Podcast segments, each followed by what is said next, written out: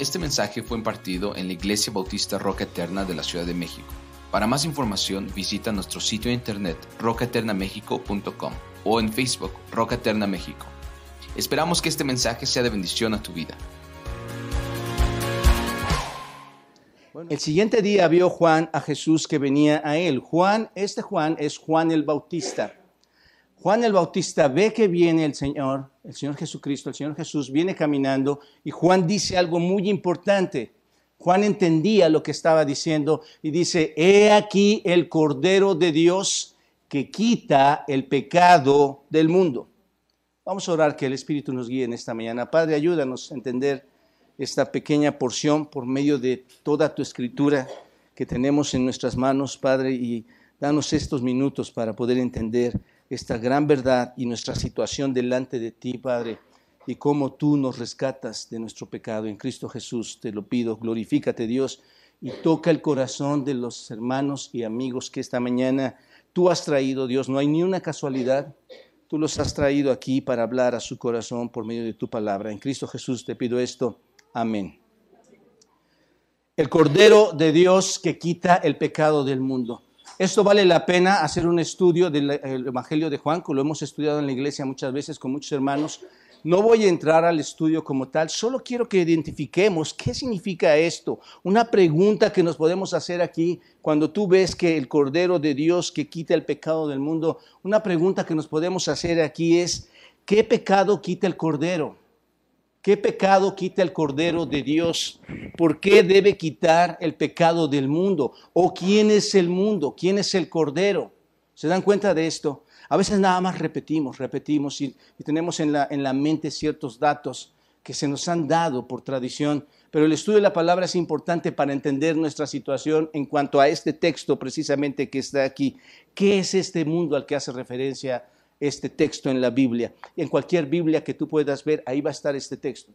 Bueno, les invito a que abran sus Biblias en Génesis 3.1 y si tú, amigo, no tienes una Biblia, por cierto, si no tienes una Biblia, acércate con nosotros, platicamos en un ratito, quiero obsequiarte una, pero les invito a que abran sus Biblias y si no lo van a ver aquí el texto. En Génesis capítulo 3, Génesis capítulo 3, versículo 1. Vamos a ver por medio del Antiguo Testamento a qué hace referencia ese texto que dos mil años después escribió, el, escribió Juan, uno de los discípulos del Señor. Dos mil años después escribe esto, guiado por el Espíritu Santo. Génesis capítulo 3, versículo 1. Observen lo que dice. Pero la serpiente era astuta más que todos los animales del campo que Jehová Dios había hecho la cual dijo a la mujer, con que Dios ha dicho, no comáis de todo árbol del huerto. La serpiente es, la, el, Satanás. Y Satanás dice a, Adán y dice a, Eva específicamente, con que Dios te ha dicho que no comas del árbol del huerto. En este pasaje, si tú lo observas bien, vemos que la serpiente era la más astuta de todas las bestias de la creación, hermanos, amigos. Y le dijo a la mujer, Dios te dijo que no coman de ningún árbol del huerto. Observen lo que está diciendo ahí. Y luego vemos que la serpiente misma da un golpe mucho más profundo. Aquí en Génesis 3, versículo 4 y 5, más adelante observen. Génesis 3, yo lo voy a guiar entonces aquí, hermanos. Génesis 3, 4 y 5. Dice, entonces la serpiente dijo a la mujer, ¿qué le dijo, hermanos? No moriréis. ¿Se dan cuenta de lo que está diciendo? No van a... ¿A quién está contradiciendo, amigos y hermanos? A Dios, desde hace muchos siglos. Está contradiciendo a Dios. Es exactamente lo que hace con tus hijos hoy. Dios dice lo que debemos hacer y Satanás dice lo que Él quiere que hagamos para perdición de las familias para perdición de nuestros hijos y nuestros matrimonios. No moriréis, sino que sabe Dios, observa, eh, observa toda esta blasfemia que hay ahí, sino que sabe Dios que el día que comas de él serán abiertos sus ojos y serán como quién. ¿Esto es verdad? En absoluto. Sabiendo que el bien y el mal. La serpiente lo que dijo fue, miren, ustedes ciertamente no van a morir Ustedes serán como Dios, no van a caer. En lugar de caer, ustedes van a subir. En lugar de caer, ustedes se van a elevar. Van a estar al mismo nivel de quién? De Dios, con tan solo comer de este fruto. Ahora, observen aquí. Si se dan cuenta, esta es una gran eh, estampa, esta es una gran prefiguración de la influencia de Satanás en el mundo, ¿no es cierto? ¿Para qué? ¿Por qué digo esto, hermanos? Porque eso quiso antes, lo está haciendo hoy, incitar a las personas al mal, engañar a las personas, seducirlas, esclavizar a todos los hombres. ¿Se dan cuenta? Y después, en Génesis 3, que tienen ahí, versículo 6, observen lo que dice. Y vio la mujer, ¿se dan cuenta? Eso es importante. Vio la mujer que el árbol era bueno para comer y que era, ¿qué hermanos? Agradable a los ojos y el árbol que era codiciable para alcanzar qué? Siempre entre el egoísmo, ¿no es cierto? Para alcanzar sabiduría y tomó de ese fruto y comió y dio también a su marido, el cual comió así como ella. Adán y Eva desobedecieron a, Dios, hermanos, de forma abierta. ¿Están de acuerdo? Ellos tenían una instrucción, pero de forma abierta, de forma descarada, ellos deliberadamente desobedecen a Dios con todos sus sentidos. Fue una rebelión en un sentido contra Dios. Y recuerden que Dios les había dicho algo ya en el capítulo 2. Estoy tratando de juntar todo para que no leamos todo Génesis. Pero en el capítulo 2, versículo 17, observen lo que dice. Versículo 17, más del árbol de la ciencia del bien y del mal, ¿qué dice? No comerás, porque el día que de él comieres, ciertamente morirás. ¿Era difícil la instrucción? Para nada, hermanos. Eh, piénsenlo de esta manera. Y quiero apurarme, prometí que lo iba a hacer en, tres horas y media y le dio todo a Adán y a Eva. Solo había una restricción, solo una, ese árbol no vas a comer. El día que comas de él, ciertamente, ¿qué va a pasar? Vas a morir. Pero ¿qué pasó? ¿Qué pasó, hermanos y amigos? Vemos que Adán murió o no murió. No murió, siguió vivo. Siguió vivo. Bueno, realmente Adán en ese momento murió en qué forma, hermanos? Espiritualmente. Murió espiritualmente. Y ahora Adán experimenta la separación entre él y Dios. Ahora se separan, hermanos. Adán se separa de, de, Dios y comienza a morir de una manera física o físicamente, porque ahora dentro de Adán se instala, hermanos, el proceso de envejecimiento que todos ustedes y yo lo estamos experimentando, tal vez yo más lentamente. y un día finalmente Adán tenía que morir, ¿no es cierto? Físicamente tenía que morir, pero ahora ya está comenzando este proceso de decadencia física, hermanos. Y si continúa en ese, en ese estado de decadencia, va a morir eternamente, separado eternamente de quién? De Dios. Vemos entonces los efectos devastadores del pecado. ¿Hasta aquí todos están conmigo, hermanos, amigos? Ahí están los efectos devastadores del pecado que tú incluso hoy en día puedes observar en toda la sociedad. Y ahora está ahí el hombre en adelante, este hombre de aquí en adelante, en un estado de muerte espiritual, comienza a esconderse eh, de Dios y quiere huir porque le aterra ahora. Piensen en esto, hermanos. Antes tenía una convivencia con Dios Adán y Eva convivían perfectamente con Dios y ahora a Adán le aterra ver a Dios, no se dirige a Dios, sino que es lo que hace Adán, se esconde, se quiere alejar. Observen Génesis 3, versículo 8 y 9. Génesis 3, 8 y 9. Y oyeron la voz de Jehová Dios que se paseaba por el huerto. Y esto es terrible, hermanos. Al aire del, al aire del día y el hombre y su mujer, ¿qué hicieron? Cuando antes había una comunión perfecta. Se escondieron de la presencia de Jehová Dios entre los árboles del huerto, mas Jehová Dios llamó al hombre y le dijo, ¿dónde estás tú? ¿Dónde estás tú? Leemos que viene aquí, eh, eh, Dios viene al huerto y le dice, ¿dónde estás? Bueno, hermanos, amigos, ¿qué piensan? ¿Dios no sabía dónde estaba? Dios es omnisciente, Dios es omnipotente, Dios es omnipresente. La teología aplicada en estas palabras, Dios conoce todo. Entonces, Dios sabe exactamente dónde estaban, hermanos. En realidad, la pregunta, lo que, lo que quería hacer Dios en esta pregunta es pretender producir una confesión de, en ellos. quería que ellos confesaran su pecado, su maldad, ¿se dan cuenta? Que reconocieran que estaban escondiéndose de Dios, que se estaban separando de Dios. Esta es la oportunidad que muchas veces nosotros desperdiciamos. Hoy Dios nos pide reconocer que, estamos fuera de su alcance. Todavía tienes vida y hoy tienes tiempo para reconocerlo. Y en Génesis 3, 10, observen lo que dice. Y él respondió, oí tu voz en el huerto y ¿qué pasó?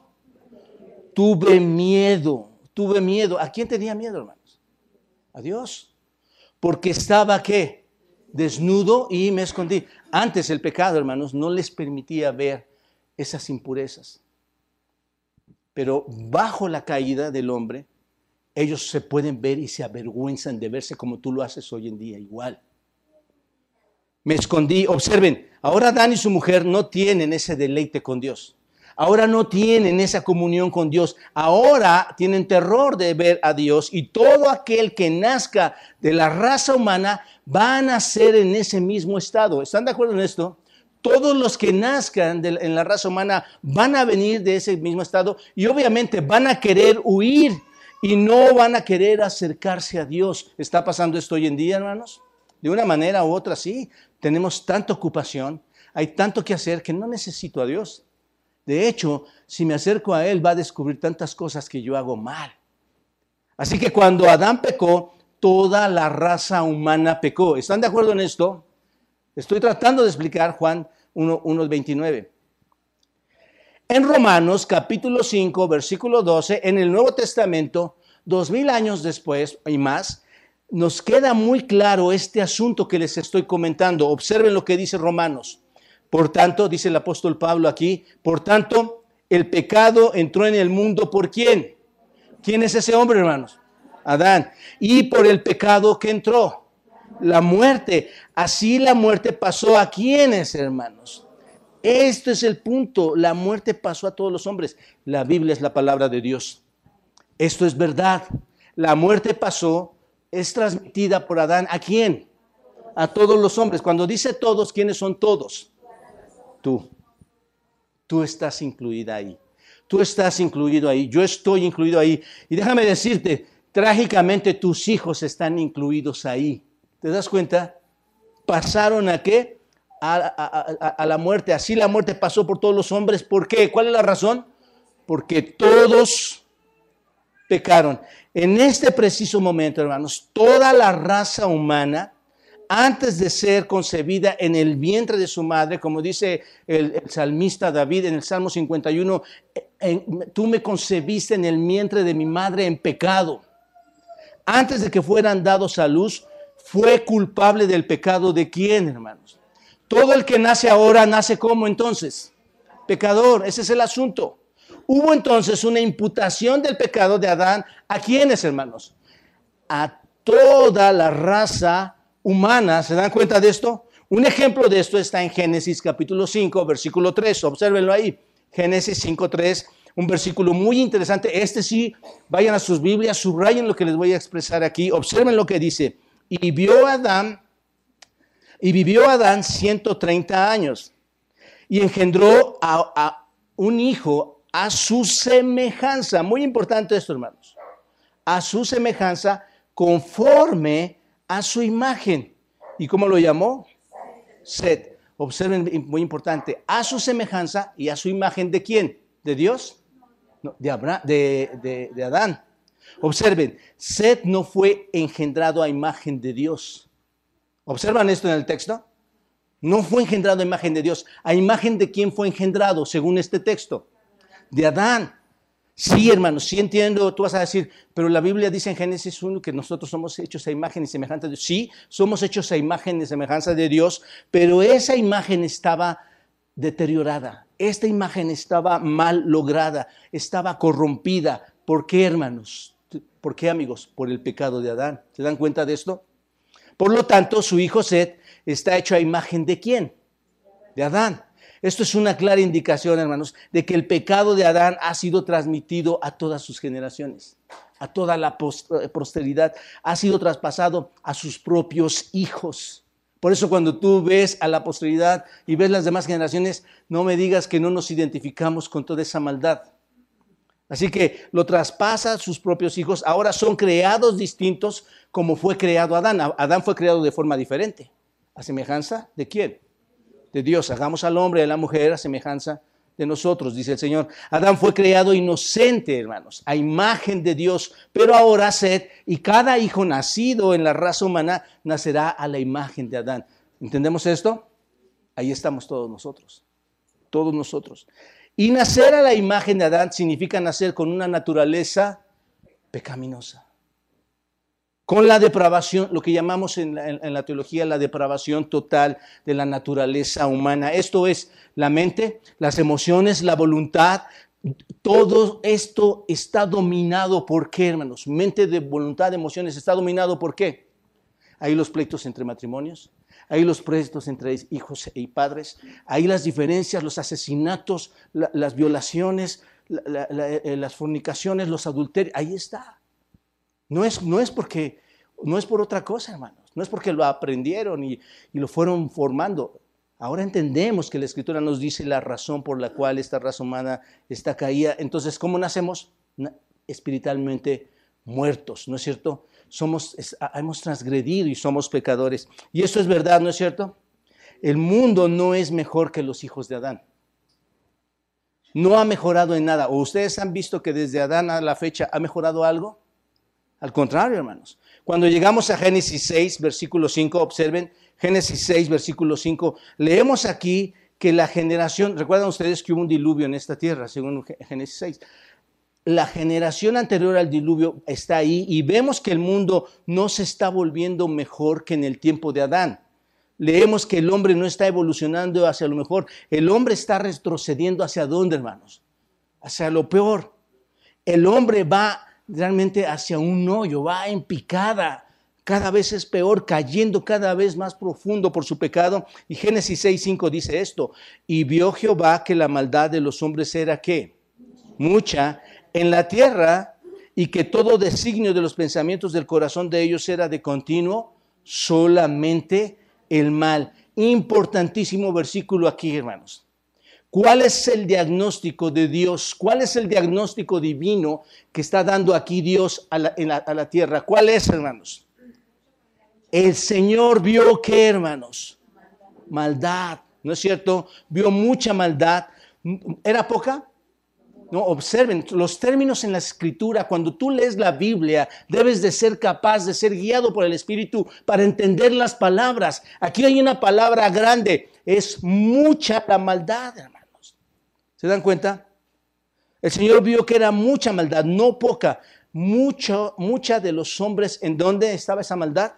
En la tierra. Y que toda intención de los pensamientos de su corazón era solo, ¿de qué hermanos? Siempre hacer el mal. ¿Se dan cuenta? Observen, cada palabra de este versículo está cargada de verdad, obsérvenlo, acerca de nuestra pecaminosidad como hombres. Aquí la palabra maldad esta palabra que ustedes ven aquí, habla de la contaminación moral. Habla, hermanos, de, la maldad que tenemos. Es una corrupción interior, entendamos esto. Es una corrupción interior, una depravación del hombre, una depravación inmunda del hombre. La palabra hombre que tú ves aquí, o hombres, es una palabra que contempla a quién? Entonces, velo observando. La maldad es mucha en quién. Esa, esa palabra hombre no contempla un hombre. ¿A quién contempla? Todos los hombres, ¿no es cierto? Contempla a toda la raza humana. ¿Se dan cuenta? Y todos los que viven en este planeta están ahí. Era mucha, dice aquí, ¿no es cierto? Era, era mucha esa maldad. Aquí está esta palabra, otra vez. Mucha. Entonces, ¿era poca? No era mucha su maldad y que, toda, y que todo designio, designio, es intención. Que toda intención de los pensamientos, ¿en dónde, hermanos? Aquí, aquí es clave. Los pensamientos, ¿en dónde, hermanos? En el, ¿Dónde está el corazón? ¿En lo externo o en lo interno? El corazón siempre representa la voluntad, las acciones, todos tus actos que tú tienes. Entonces dice, y toda intención, de, eh, todo designio de los pensamientos de su corazón, escuchen eso, todo designio, toda intención de los pensamientos del interior del corazón eran para qué, hermanos? Para mal, para mal, para mal, para mal. El problema, hermanos, no está en el exterior. Amigos, el problema no es que dices cómo la gente está y toda la situación. ¿Dónde está el problema según Dios? En el corazón. Y es cierto, conforme a lo que te he narrado, hemos caído y somos pecadores. ¿Dónde está el problema? En el corazón, en el interior. Y cada pensamiento está contaminado por el pecado. ¿Te das cuenta? El problema es que el hombre ha sido ya intoxicado. Haz de cuenta que inyectaron ese ADN de veneno mortal, de pecado, y está en nuestro interior, está en el interior de nuestros hijos, amados amigos y hermanos. Desde la, desde la coronilla hasta los pies estamos contaminados. ¿Te das cuenta de esto? Cada centímetro, cada gramo de nuestro cuerpo ahora está contaminado, está impregnado de qué? De mal, está impregnado de pecado. La capacidad del ser humano, su mente, su corazón, su voluntad, la totalidad de toda la persona, de todo su ser interior está afectado. ¿Por qué? Por el pecado. Y sus pensamientos solo hacen qué? Esto está pasando hoy en día, hermanos. No es que a veces, entendamos este texto, no es que a veces es bueno y a veces es malo. No, no es lo que yo veo aquí, hermanos es que es que continuo. Este, los hombres de la mano que tú decimos los hombres, aquí está. ¿Cómo es? ¿Qué piensas con esta palabra? Continuo el mal. ¿Qué es continuo, hermanos? Siempre. ¿Cuándo estás haciendo mal? ¿Quién hizo mal hoy? ¿En, en los segundos? ¿En los minutos? ¿En las horas? ¿En los días? ¿En las semanas? ¿En los meses? ¿En los años? Eso es a lo que se refiere esta palabra continuo. De continuo está el mal. Eso era antes del diluvio. Estamos leyendo antes del diluvio. Les pregunto, hermanos, ¿creen ustedes que hoy es mejor todo que antes del diluvio? Yo creo, es, es terrorífico ver un periódico, oír la radio, prender, prender tu televisor. Es terrorífico lo que está pasando hoy. No es así, hermanos, no pasó así. ¿Por qué? Porque los que entraron en el arca eran también pecadores o no. Acuérdense, todos son pecadores, ¿no es verdad? Pecadores redimidos, justificados por Dios, pero pecadores, al fin y al cabo, eran pecadores. Y cuando salen del arca, ¿qué llevan consigo? Noé con toda su familia. ¿Qué lleva impregnado? ¿Y quiénes nacieron de Noé y toda su familia? Todas las demás generaciones. Entonces, si entiendes esto bien, continúa exactamente lo mismo antes y después del diluvio. Así que uno dice entonces, ¿cómo podría alguien salvarse? Si, si, hubo, si los hombres están huyendo de Dios, si nos escondemos de Dios, si tenemos miedo a Dios, si cada pensamiento, intención del corazón del hombre es siempre para estar haciendo el mal, entonces ¿cómo puede alguien llegar a ser hijo de Dios? ¿Cómo puede alguien entrar al reino de Dios? Y la respuesta debe de ser algo que Dios tiene que hacer para que las cosas cambien. Y la respuesta está en Génesis capítulo 3, versículo 7, el primer evangelio. Observe Génesis 3, 15. Y pondré enemistad entre ti y la mujer, entre tu simiente y la simiente suya. Esta te herirá en la cabeza y tú le herirás en el carcañar. Aquí vemos, hermanos, una distinción entre la raza humana que abre o abra, que va a haber un nacido de mujer. ¿Quién es este? el Señor Jesús, ¿no es cierto? Y que va a aplastar la cabeza de la serpiente y llevaría a cabo un resultado fatal y devastador para quién? Para Satanás. Básicamente es la cruz de Cristo. Cristo muere en la cruz, vence a Satanás, los libera del pecado y Satanás ya es derrotado. ¿Te das cuenta de esto? el príncipe de este mundo, llamando así en Efesios capítulo 2, va a ser echado fuera y la serpiente solo hiere a nuestro Señor Jesucristo eh, este, en el talón, lo hace sufrir, sí, así es. Pero aquí vemos que eh, Cristo acaba con él y vemos cómo domina este primer evangelio, lo que llamamos el protoevangelio, la primera mención del evangelio. Si se dan cuenta, Dios proclamó el evangelio a la serpiente en el huerto del Edén. Eso es lo que hizo. Y era un mensaje de victoria para aquellos que son de la simiente de la mujer. Los, los, que son de la simiente de la mujer somos todos aquellos que hemos creído en Cristo. Y todos los que son de la simiente de la serpiente son todos aquellos que rechazan a Cristo. Y déjame decirte algo, nunca vas a poder tener salvación si tú rechazas a Cristo porque perteneces a esa simiente. ¿Te das cuenta? Según este texto. Así que nunca va a haber efecto de la salvación en Cristo para ti. Bien, todo esto para decirte esto. Juan capítulo 1, versículo 29. He aquí el Cordero de Dios que quita el pecado del mundo. ¿Tiene sentido para ti ahora esta frase? El Cordero de Dios. Todos tenemos un problema, ¿cierto o no, hermanos, amigos? Todos tenemos un problema. Y Cristo cuando vino dice, he aquí el Cordero el cordero que en el Antiguo Testamento se tenía que sacrificar constantemente para el perdón de los pecados de ese día, de ese tiempo, de esa semana. Pero un solo sacrificio fue suficiente. El cordero de quién, hermanos? Su Hijo unigénito, enviado a esta tierra a cargar tus pecados y mis pecados siempre que nos arrepintamos, siempre que le reconozcamos, siempre que entendamos la situación que estamos teniendo, hermanos quita, y esta palabra en el hebreo, hermanos, es llevar. Quita, lleva. ¿Dónde lo lleva, hermanos? Quita el pecado. ¿Dónde lo lleva? Amigo, déjame decirte dónde lo lleva. Él cargó todos los pecados, los llevó. Y dijo, consumado es.